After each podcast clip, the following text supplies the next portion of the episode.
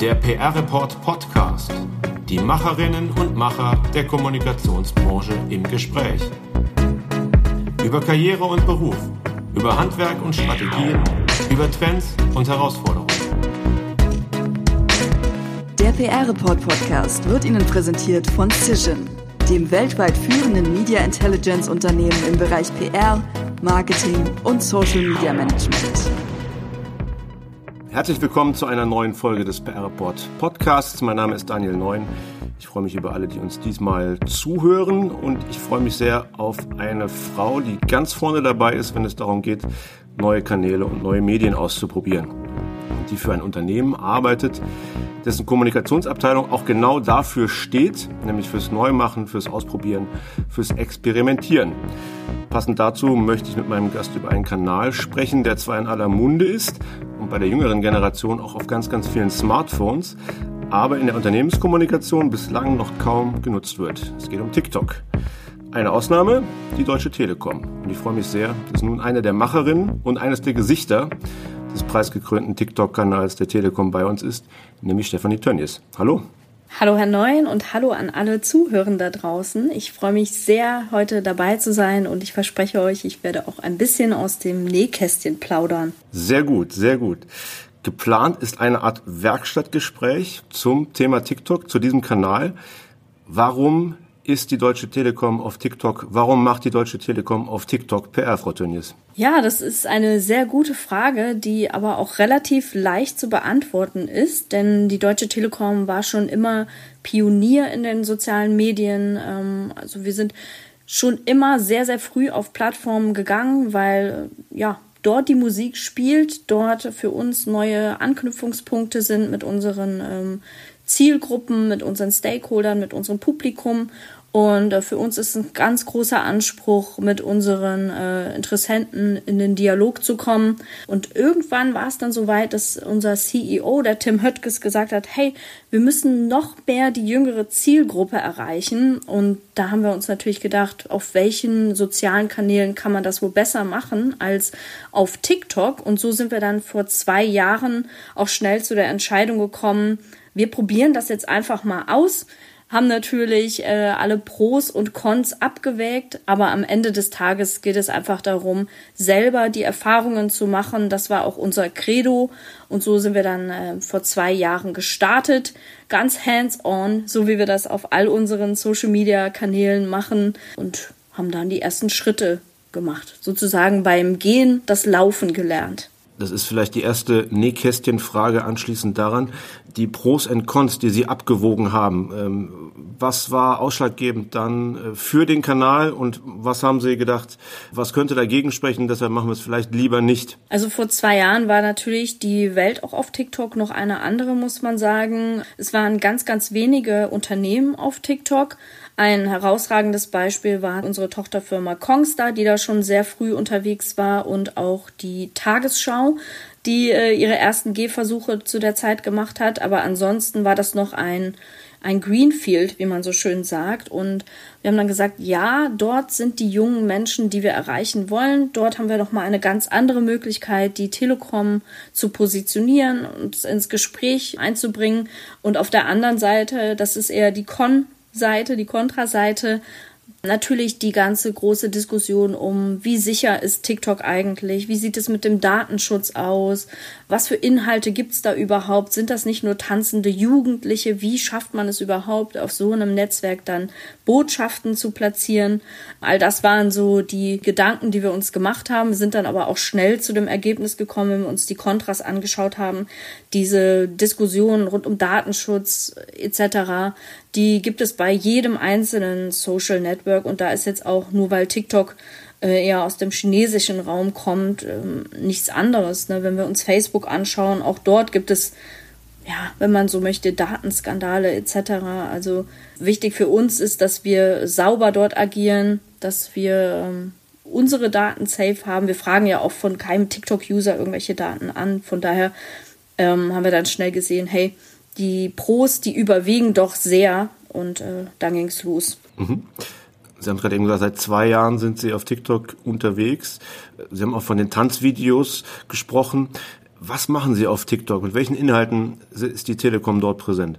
Vielleicht zunächst gesagt, als Marke hat man nochmal eine ganz andere Herausforderung, TikTok zu nutzen, denn ähm, jeder, der auf TikTok schon mal war, weiß, diese Plattform lebt von, von Unterhaltung und auch von Musik. Also ganz, ganz viele Künstler sind ja, oder Musikkünstler sind durch TikTok groß geworden, weil Musik einfach eine Riesenrolle spielt. Und ähm, als Unternehmen hat man die Herausforderung, dass man eben nicht auf die ganze Musik, die in TikTok groß ist, zugreifen kann oder sollte, weil es da doch die ein oder andere Frage des Urheberrechts gibt. Ähm, wir haben uns dann entschieden, wir machen das Ganze ohne Musik beziehungsweise nur mit ähm, eigens lizenzierter Musik und das macht das Ganze schon schwieriger, weil man dann nicht auf entsprechende Hashtag-Challenges, die auf Musik aufbauen, aufspringen kann.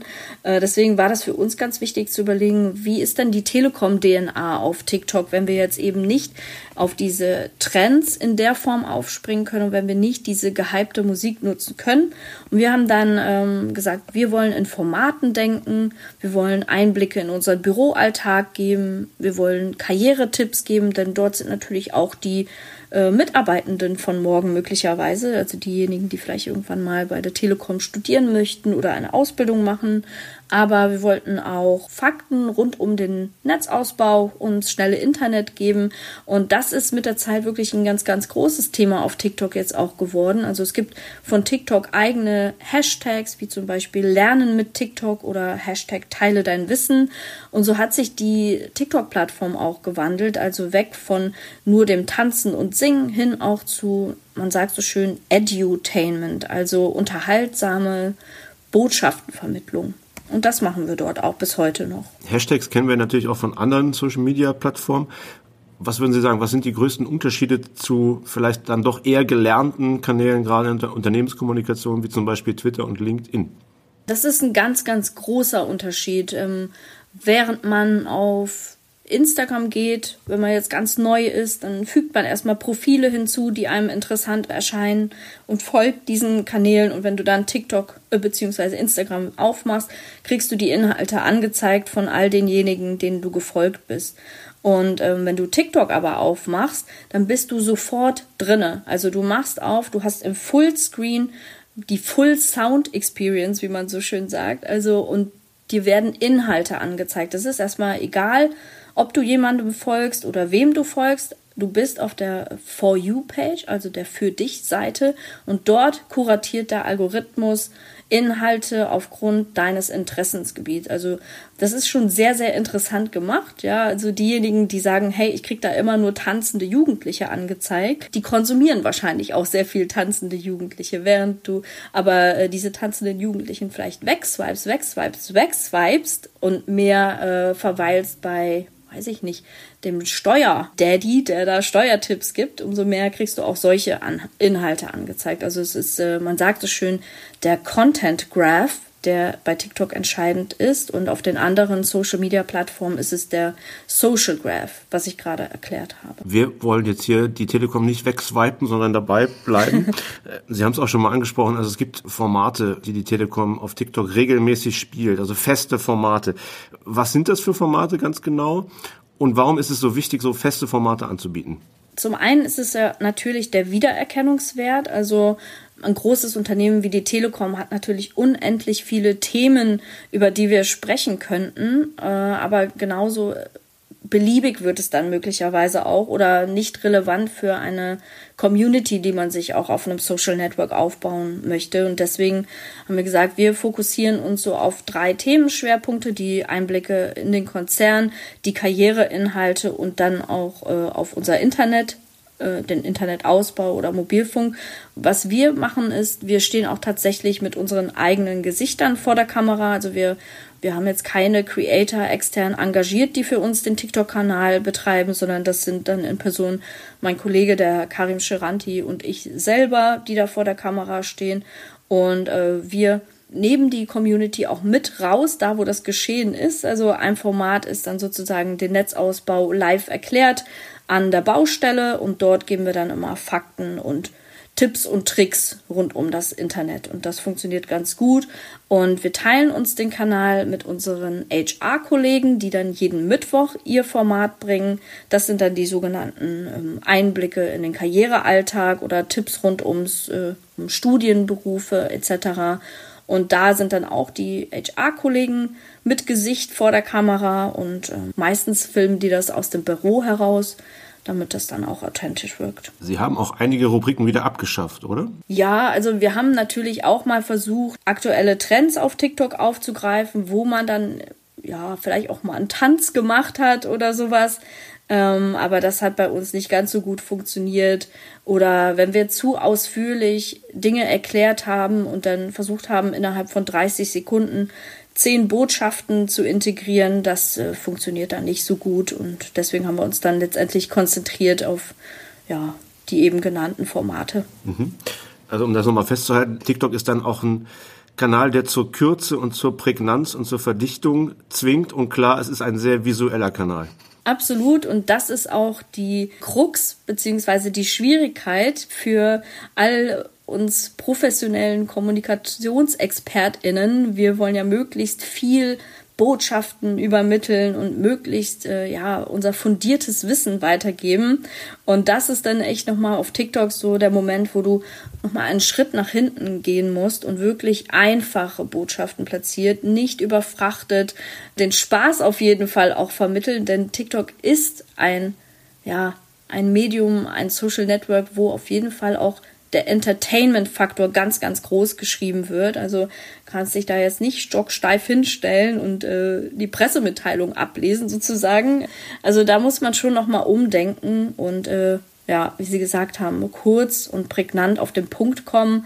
Wir machen das meistens in ungefähr 30 Sekunden, aber man muss auch sagen, TikToks sind mittlerweile eine Länge von möglichen 10 Minuten.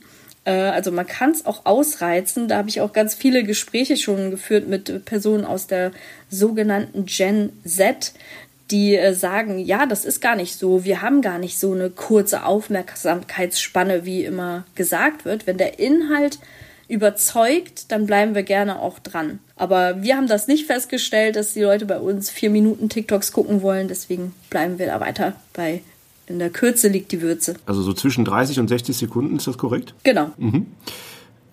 Jetzt haben wir gerade eben schon drüber gesprochen. Also die Verdichtung, das ist ja harte Arbeit, ja?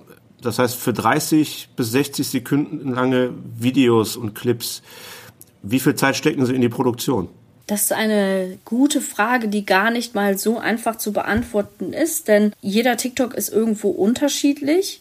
Für den einen brauchen wir mal länger, also wenn wir da wirklich unterwegs sind und oder uns eine richtig komplexe Storyline ausgedacht haben, die wir trotzdem in der Kürze ähm, vermitteln wollen, dann werden dann Scheinwerfer aufgebaut und dann ist vielleicht auch noch mal, weiß ich nicht, längere Vorbereitung, Schreiben des Storyboards und andere wiederum, wo wir zum Beispiel auf Fragen der Community eingehen. Ähm, das machen wir immer wieder mal so Aufrufe, stellt uns all eure Fragen an die Telekom, die ihr schon immer wissen wolltet. Äh, und dann picken wir uns eine raus. Und solche Antwortvideos, wie wir so schön sagen, die sind dann schneller gedreht. Und ähm, oft machen wir es so, wenn wir, wie gesagt, raus an die Baustelle gehen zum Beispiel, dann nehmen wir dort auch natürlich dann direkt schon um die zehn TikToks auf und dann sind wir vielleicht eine, zwei Stunden beschäftigt. Wie viele Videos machen Sie im Jahr für TikTok? Oh, da müsste ich jetzt nachrechnen. Ich glaube, mein Kollege könnte das aus dem FF sagen. Ähm, aber unser Anspruch ist schon, dass wir jeden Tag beziehungsweise jeden zweiten Tag ein TikTok veröffentlichen. Äh, und das könnte man ja jetzt ungefähr hochrechnen, ja. Ja, also ich probiere es mal, auch wenn Mathe nicht meine Stärke war und, und ist, dann sind wir bei ungefähr 200 Videos. Könnte das hinkommen? Ja, das könnte hinkommen. Also ja. ich glaube, wir haben jetzt insgesamt tatsächlich 450 oder kratzen an den 500 Videos. Also ja. wir haben schon teilweise auch mal mehr gemacht, weil wir zwischendrin mal sogenannte Community-Wochen ausgerufen hatten. Wie eben gesagt, da haben wir unsere Communities aufgerufen, uns Fragen zu stellen und dann haben wir innerhalb von einer Woche an einem Tag jeweils drei TikToks veröffentlicht, um die Fragen zu beantworten. Also das war schon mal so ein Peak, wo es bei mehr war. Und Sie haben es gesagt, also die, die Gesichter vor der Kamera ist der Karim Sheranti und das sind Sie und die Kolleginnen und Kollegen aus HR. Wie viele Menschen, Mitarbeiterinnen und Mitarbeiter der Telekom wirken hinter der Kamera noch mit, damit es bei TikTok gut aussieht und auf Anklang der Zielgruppe stößt? Das sind tatsächlich die gerade genannten Kollegen und dann haben wir noch einen Kollegen, das ist der René Jeroch, der bei uns auch im Social Media Team mitarbeitet. Der hilft uns da sehr, sehr viel, was so äh, das Schreiben von Storyboards angeht und der ist auch ein absoluter TikTok-Fan und hat ein ganz, ganz großes Gespür für die Dinge, die dort gerade angesagt sind. Und der hilft uns dann immer wieder und filmt uns auch das eine oder andere Mal. Das heißt, es fließen schon ordentlich Ressourcen da rein, ja? Auch wenn ein Video nur 30 Sekunden dauert. Ja, wobei ich sagen muss, dass äh, ich finde immer noch sich in Grenzen hält, äh, wenn wir das in-house mit unseren Mitteln machen dann frage ich mich immer, wenn Accounts das auslagern und da Agenturen an die Hand nehmen, dann Creator einkaufen, wenn man dann auf die Ressourcen schaut, auch was budgetär dann dahinter steckt, ist das, glaube ich, ein größerer Aufwand als den, den wir aktuell haben. Was braucht man für Equipment, um vernünftige TikTok-Videos zu machen? Ein sehr gutes Smartphone, mhm. und ein Ansteckmikro. Das sind die Basics. Äh, da halten wir es auch wirklich simpel. Ähm, wir haben auch schon aufwendig produziert mit äh, digitalen Spiegelreflexkameras und äh, sind dann rausgegangen. Einer hat das Mikro noch gehalten und so weiter. Und das können wir schon sagen, over the top. Also wenn der Sound stimmt und auch die Lichtverhältnisse stimmen, dann reicht absolut ein gutes Smartphone und ein Mikro aus ich finde, man muss das immer in Relation setzen. Für einen 30-sekündigen TikTok muss ich jetzt nicht eine High Production an den Start bringen. Und es wird auch meistens bei TikTok gar nicht so honoriert, wie man denkt. Also sofern der Sound in Ordnung ist und man sehen kann, was da gerade passiert ist in, eine, in einem klaren Bild, dann äh, kommt das authentisch rüber und das ist auch das, was die TikTok-Zielgruppe sehen möchte. Also alles, was dann überkandidelt hoch produziert ist, das ist vielleicht auf einem anderen Kanal besser aufgehoben. Warum macht die Telekom das äh, selber? Sie haben es gerade eben gesagt, also man könnte das auch an Agenturen auslagern, die das dann für die Telekom machen. Ihnen ist es, glaube ich, besonders wichtig, das selbst zu machen. Warum? wir haben die Ressourcen dafür und wir haben auch das Know-how dafür. Gerade als vor zwei Jahren TikTok angefangen hat, sozusagen immer stärker zu werden und auch Marken draufgegangen sind, ähm, haben wir uns auch sehr, sehr viel ausgetauscht mit Agenturen und so weiter. Und da haben wir festgestellt, dass all diese Menschen gerade selber auf der Findungsreise sind und sich selber reinfuchsen in TikToks und erstmal selber Erfahrungen machen. Also da gab es noch gar nicht so viele, die uns da hätten beraten können, wie wir es denn am besten machen sollen. Und deswegen haben wir gesagt, so nein, wir möchten das Wissen in-house haben. Wir sind ja selber auch riesige Social Media Fans, muss man auch sagen. Wir verbringen selber aus privatem Interesse sehr, sehr viel Zeit auf all den sozialen Netzwerken. Deswegen haben wir auch ein riesen Know-how, was all diese Plattformen angeht, schon in-house. Und äh, da macht es meines Erachtens nur Sinn, da auch drauf zuzugreifen.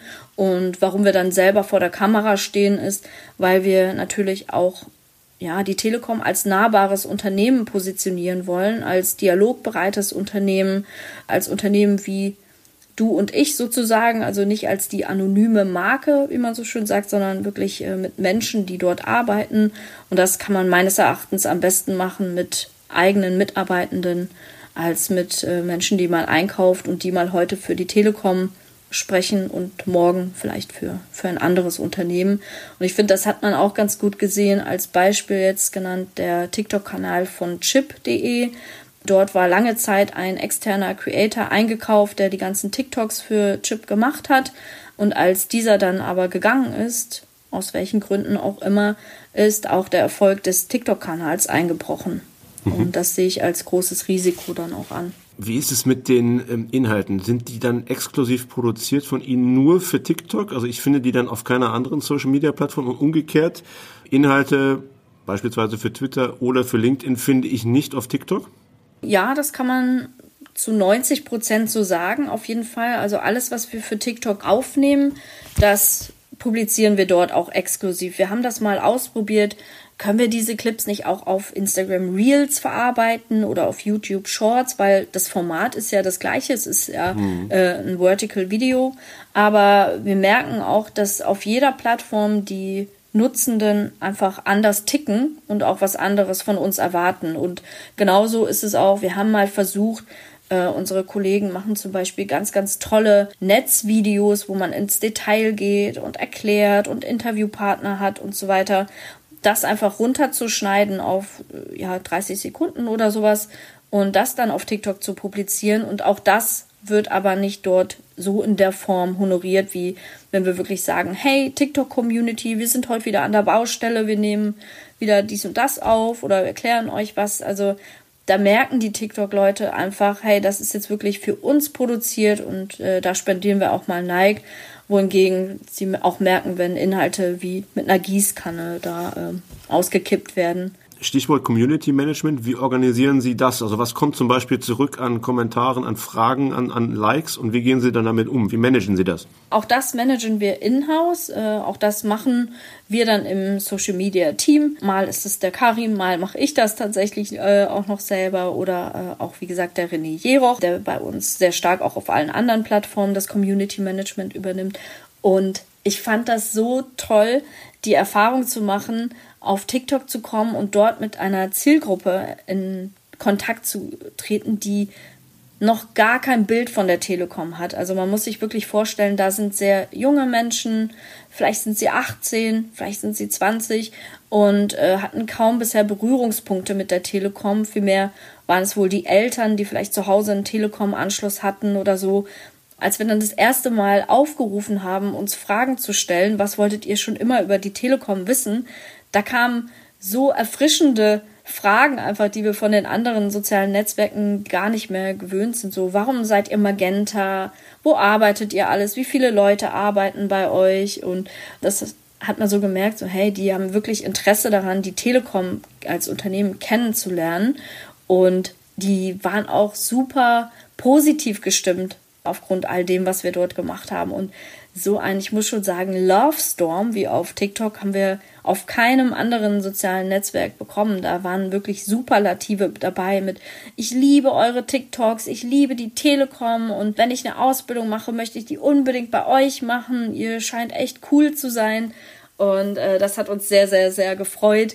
Natürlich, äh, aber wie auf allen sozialen Netzwerken, wenn wir dann tief in äh, Details gehen zum Netzausbau kriegen wir auch dort natürlich mittlerweile zurückgespielt, hey, baut auch mal bei mir aus, was ja auch völlig legitimes Feedback ist. Und da gehen wir natürlich dann auch drauf ein und bieten den Support, indem wir ähm, zum Beispiel antworten, hey, hier kannst du nachschauen, wann bei dir Glasfaser verlegt wird oder hey, in deiner Straße gibt's das schon, guck mal, du musst nur noch buchen.